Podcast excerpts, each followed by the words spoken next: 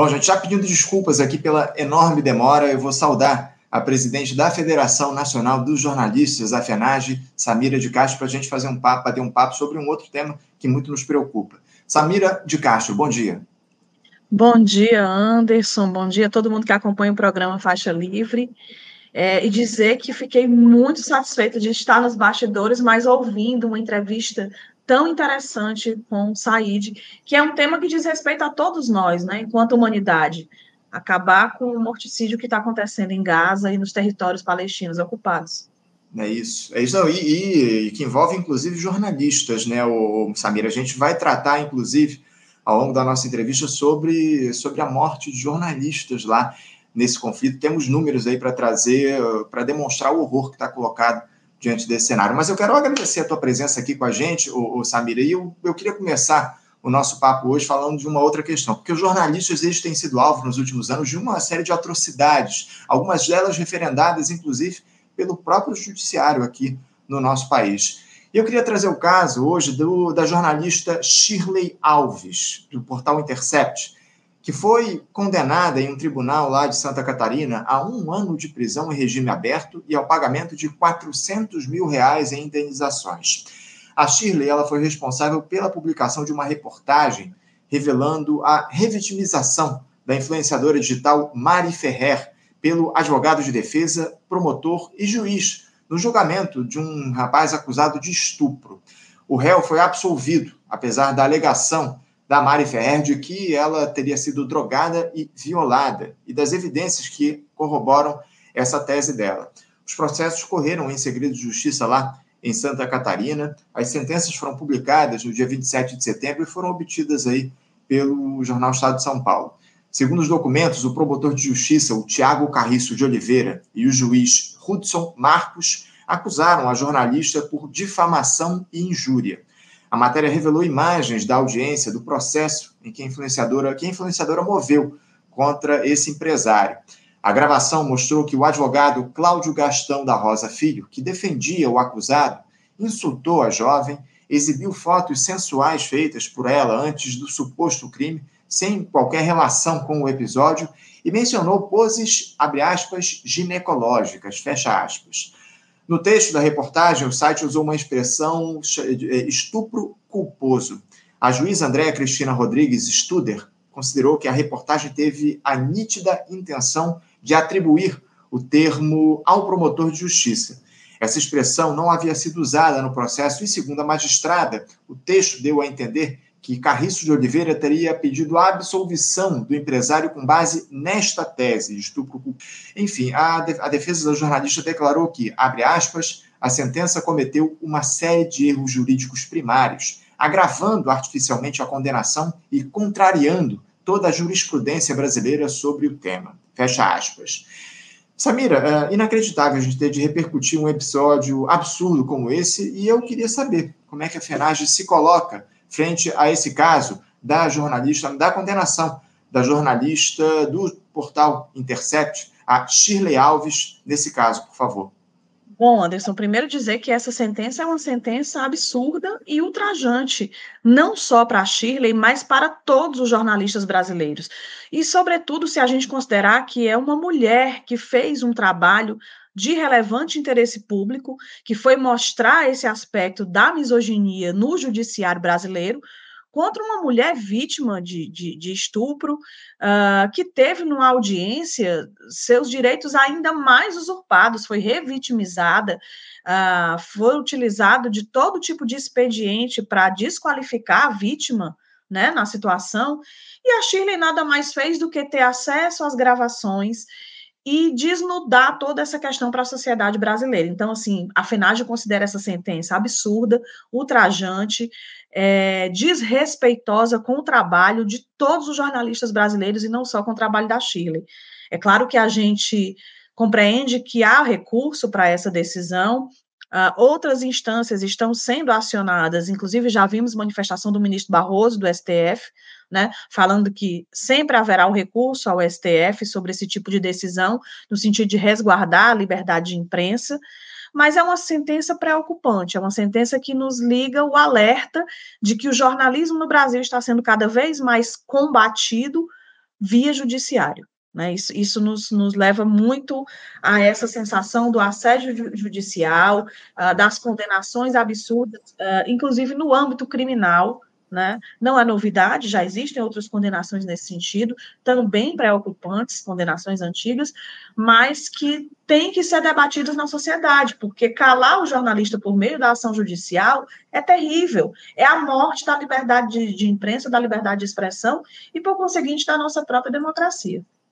Não, não tenha dúvida, não tenha dúvida, Samir. Inclusive, eu queria aprofundar essa discussão a respeito dos efeitos dessa decisão judicial lá em Santa Catarina. Uma nota conjunta foi assinada por várias entidades aí eh, da categoria, a Associação Brasileira de Imprensa, inclusive, fez um apelo ao presidente do Supremo Tribunal Federal, Luiz Roberto Barroso, pela preservação da liberdade de imprensa em repúdio à condenação da jornalista, da Shirley. Uh, Samira, que tipo de efeito essa condenação da jornalista ela pode provocar para toda a categoria. Diante de um quadro como esse, onde a gente teve aí nos últimos quatro anos, através da gestão Bolsonaro, ataques dos mais variados, inclusive violência física contra jornalistas. Uma decisão judicial como essa não reforça essa tese de criminalização do jornalismo, Samira? Exatamente, ela criminaliza o jornalismo e ela é um recado, eu acho que muito explícito.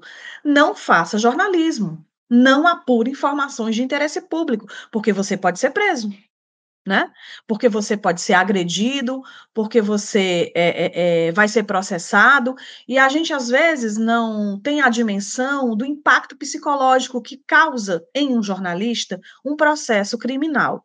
Um processo civil causa estragos, a censura é uma, é uma violência que às vezes a sociedade não percebe, mas ela é uma violência difícil, pesada, ela é uma violência ultrajante, porque você sabe que o seu trabalho foi feito corretamente, você sabe que tem uma contribuição a dar para a sociedade, mas o judiciário chega a mando de alguém e diz: não, calhe a sua boca. Né? Você não pode mais falar, retire esse conteúdo, se retrate publicamente. São as sentenças nesses casos uh, tanto no, no âmbito civil quanto no criminal. No criminal é ainda mais pesado, porque é isso, é criminalizar quem faz o seu trabalho. É mais, eu, eu vou mal comparar, são situações é, é, de graus de gravidades diferentes, mas é como, por exemplo, o caso do Julian Assange. O Julian Assange que deu a conhecer Uh, informações estratégicas sobre a atuação do governo norte-americano nas guerras né, no Oriente Médio, Uh, e ele simplesmente está preso, condenado em, em, é, na Inglaterra, com possibilidade de extradição, por ter feito o trabalho dele. Aquelas informações eram de, de interesse de toda a humanidade. E uma sentença dessas, no caso do Assange, ela abre um precedente terrível para o um jornalismo mundial.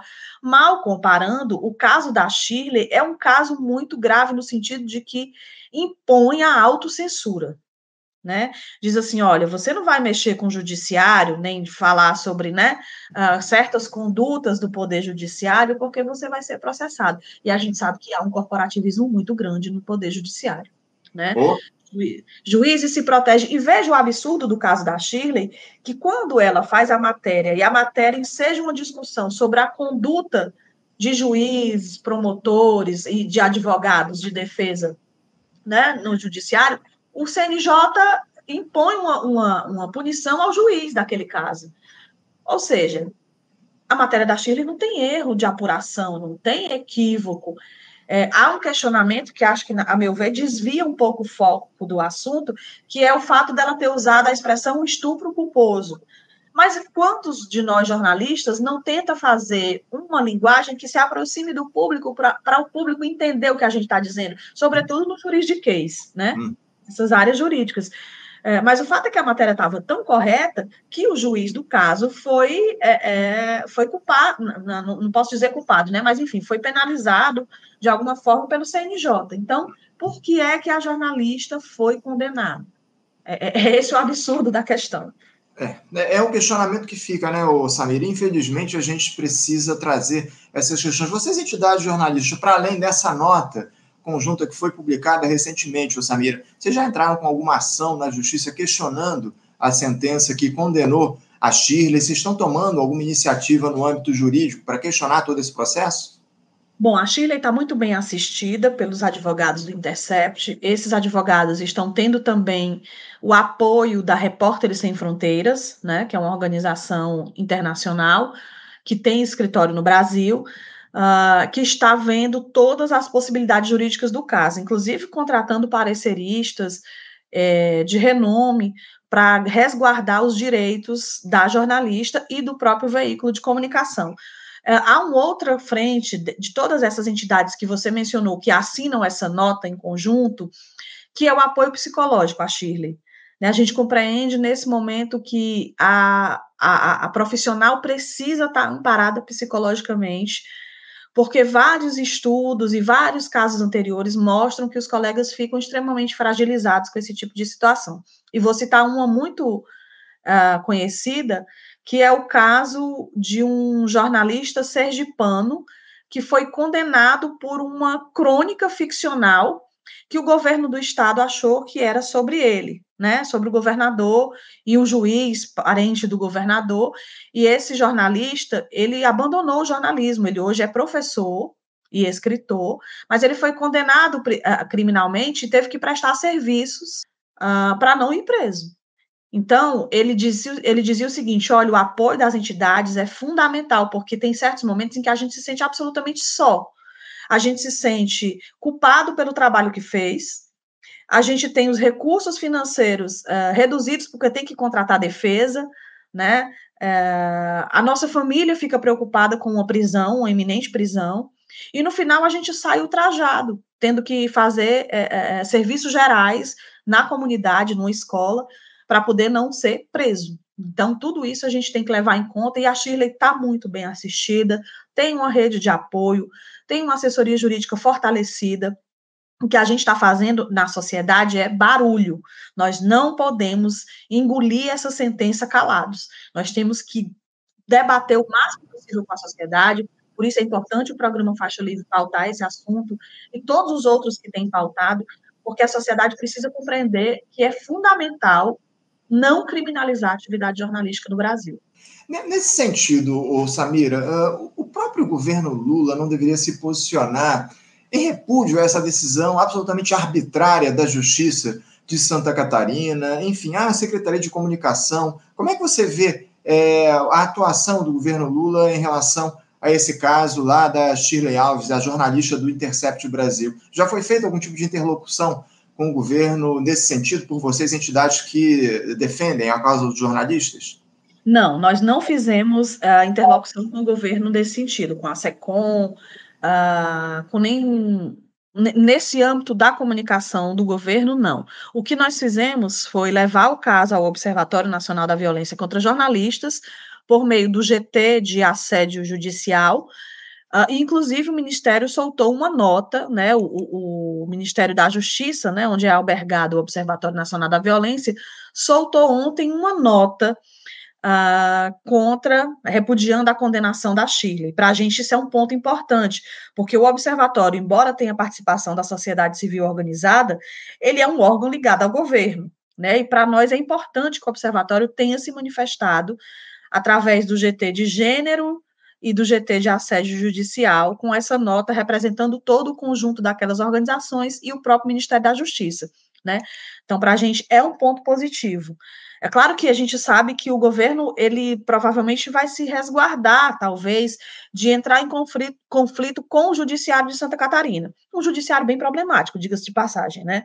A gente tem lá várias ações contra outros colegas, como o jornalista Leonel Camazão, é, que foi dirigente do Sindicato de Jornalistas de Santa Catarina, é, que está sendo processado também pelo Luciano Hang, por outras outras entidades, outras pessoas, outras personalidades, pelo que ele coloca de divulgação crítica né, a governos, a empresas privadas, a pessoas, uh, num, num claro cerceamento à sua liberdade de expressão. Então, assim, é muito preocupante esse tipo de, de conduta né, das pessoas que fazem uso da justiça para perseguir jornalistas, uh, e é muito comum em Santa Catarina, em determinados estados.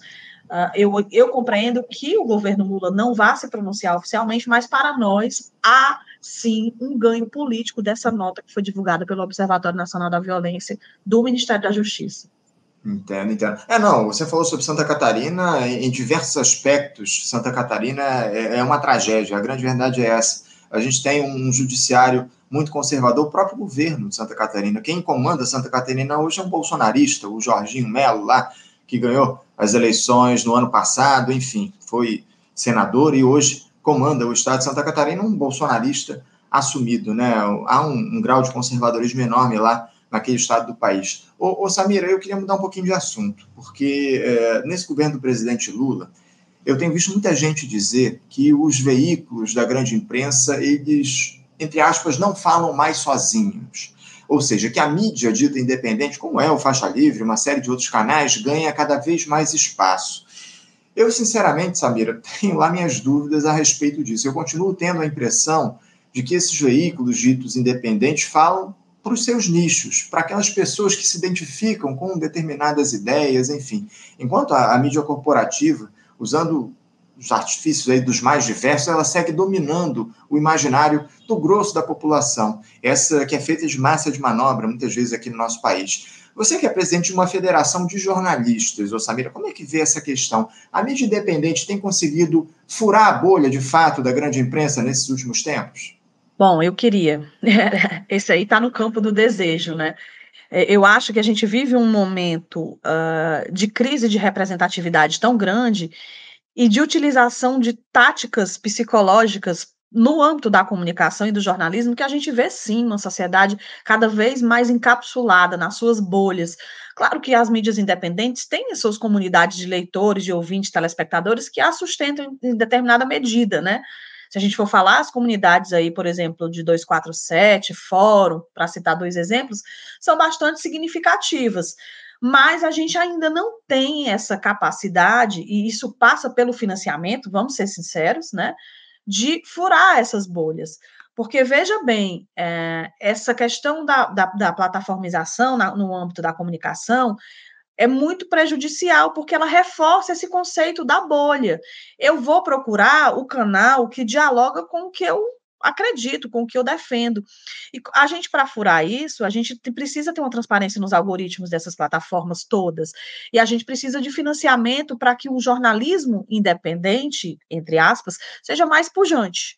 Aí eu estou falando desde verbas públicas, que o governo continua mantendo investimentos majoritários em veículos tradicionais hegemônicos, né, empresariais, uh, levando em conta que o critério principal é a audiência desses veículos, né, a gente tem que mudar essa lógica, esse critério, incluir outros fatores, e também a gente continua ainda muito é, é, refém da necessidade de outras fontes de financiamento. É por isso que a FENAGE defende a taxação das big techs e a criação de um fundo de apoio e fomento ao jornalismo.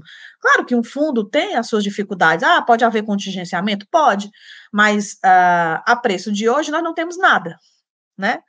Então, para que o faixa livre atinja uma maior parcela da população, ele tem que ter investimento tem que remunerar quem o faz, né? Tem que ampliar a, a, a sua a sua produção para chegar a mais pessoas. E, e, e, no paralelo a isso, as plataformas têm que ter uma regulação.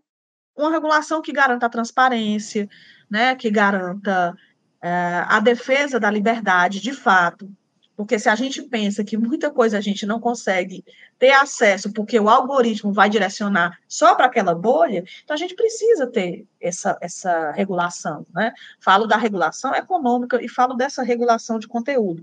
Uhum. Então, é um desafio duplo. Eu queria muito que outras mídias, mídia negra, mídia regional, super local, tivesse acesso, tivesse condições de ter financiamento para diversificar o jornalismo, para fazer chegar outras visões de mundo que não as da mídia tradicional hegemônica, que tem cada vez mais um discurso único contra os trabalhadores, né? Vamos ser sinceros, há uma disputa de, de, de classes, uma luta de classes muito claras, e essas mídias tradicionais estão cada vez mais financiarizadas, né? Aí tem os seus, seus negócios como PagSeguro, como, enfim, outras outros mecanismos financeiros e que vão dar sempre a visão do empresariado.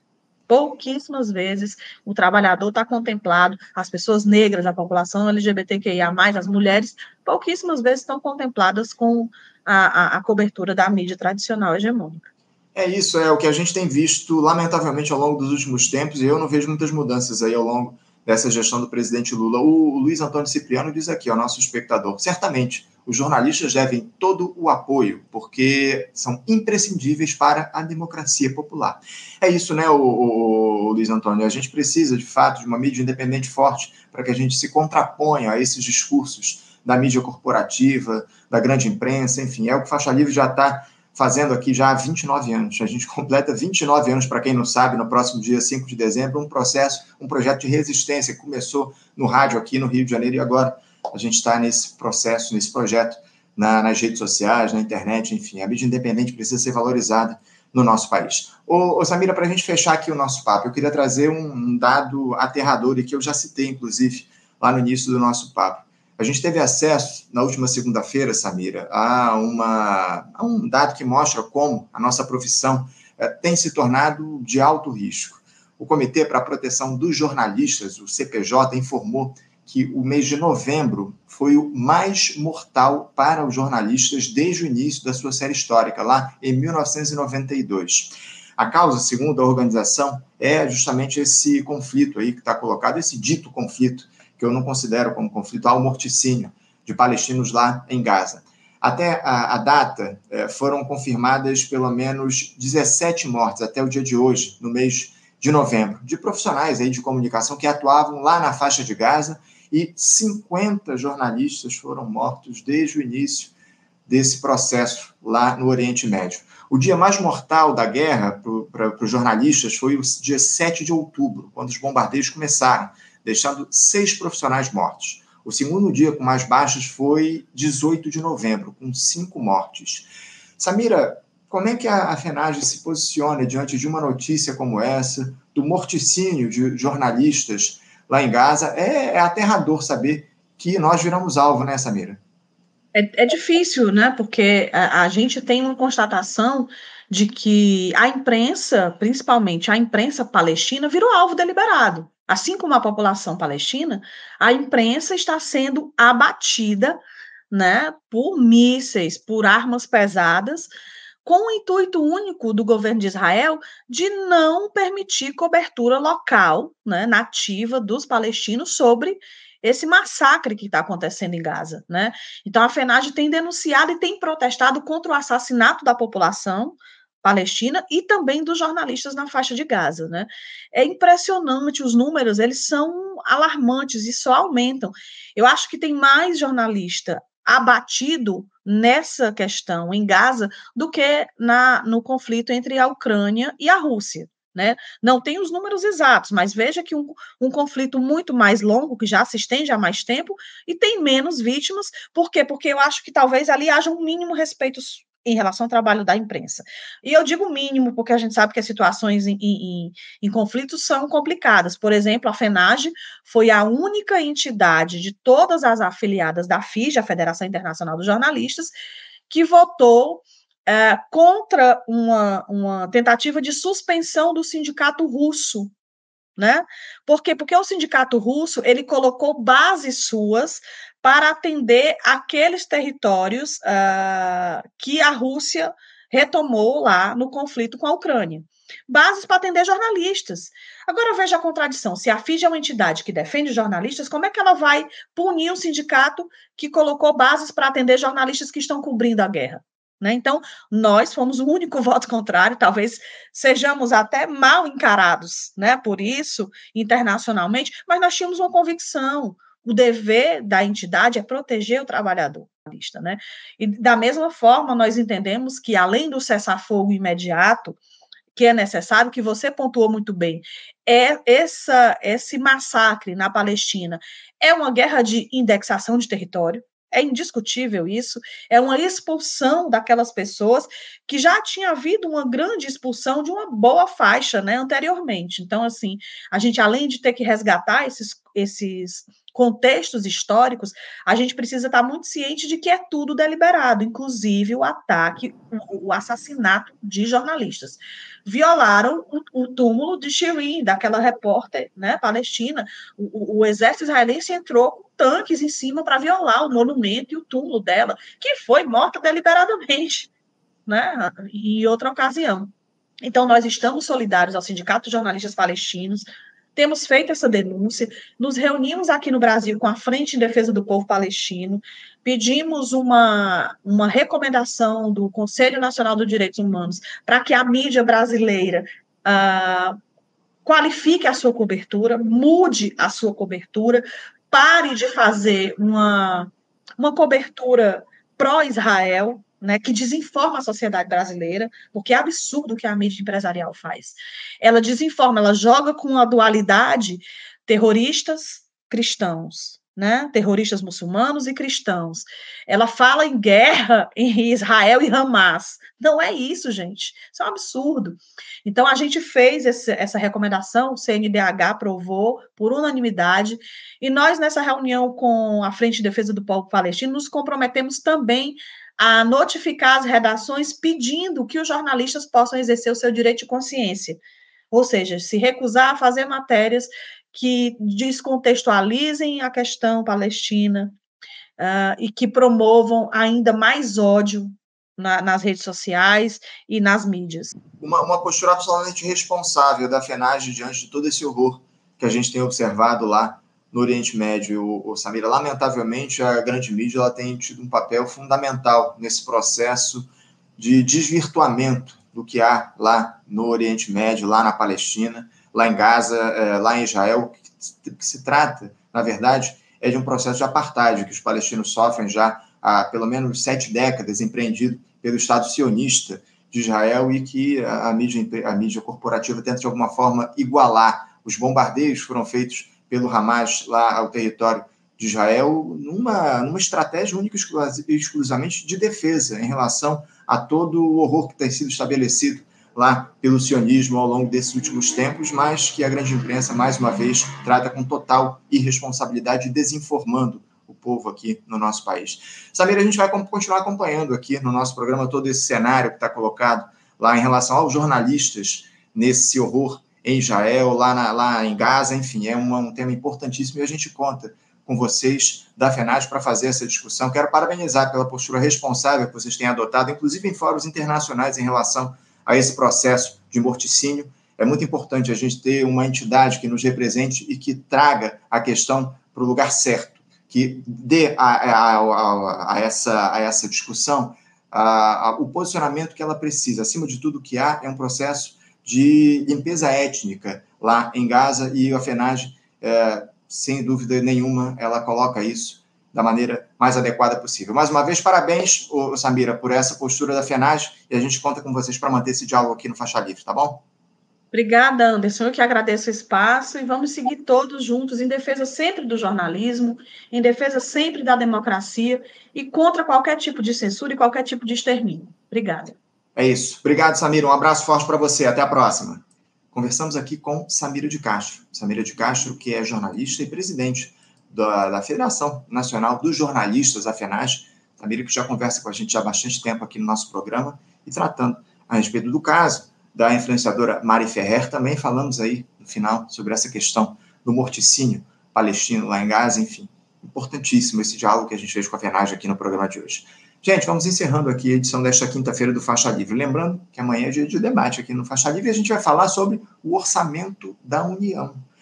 A gente está sabendo que a LDO está em discussão lá no Congresso Nacional, enfim, a Lei de Diretrizes Orçamentárias, ao longo dos próximos tempos, deve ser votado lá no Congresso o orçamento para o ano de 2024. E a gente vai falar um pouco a respeito das prioridades do governo aí nessa lei orçamentária, enfim, vamos falar, vamos trazer especialistas é, economistas para tratar desse tema aqui no nosso programa, diante dessa tentativa do governo do arcabouço fiscal, né? essa, essa, essa barreira que há para os investimentos públicos aqui no nosso país, dessa meta fiscal de déficit zero do ano que vem. Vamos aprofundar essas questões aqui no programa de amanhã. Não esquecendo, mais uma vez, vocês curtirem aqui o nosso canal, compartilharem as nossas transmissões, deixem de deixar o recadinho de vocês aqui na nossa live a interação de vocês é muito importante para que Faixa Livre avance nesse projeto de construção coletiva que é o nosso programa já há quase 29 anos no ar. Muito obrigado a todos pela audiência. Desejo a, a, a vocês uma ótima quinta-feira e amanhã, a partir das 8, estaremos de volta com mais uma edição do nosso Faixa Livre. Um bom dia a todos, um abraço e até amanhã. Você, ouvinte do Faixa Livre, pode ajudar a mantê-lo no ar. Faça sua contribuição diretamente na conta do Banco Itaú, agência 6157, conta corrente 99360, dígito 8. Esta conta encontra-se em nome do Sindicato dos Professores do Município do Rio de Janeiro e região, o Simpro Rio, uma das nossas entidades patrocinadoras, mas seus recursos são destinados exclusivamente para o financiamento do nosso programa. Você pode fazer sua doação de qualquer valor, utilizando também a nossa chave Pix, que é ouvinte@programafaixalivre.com.br. Sua contribuição é fundamental para a manutenção desta trincheira progressista no ar.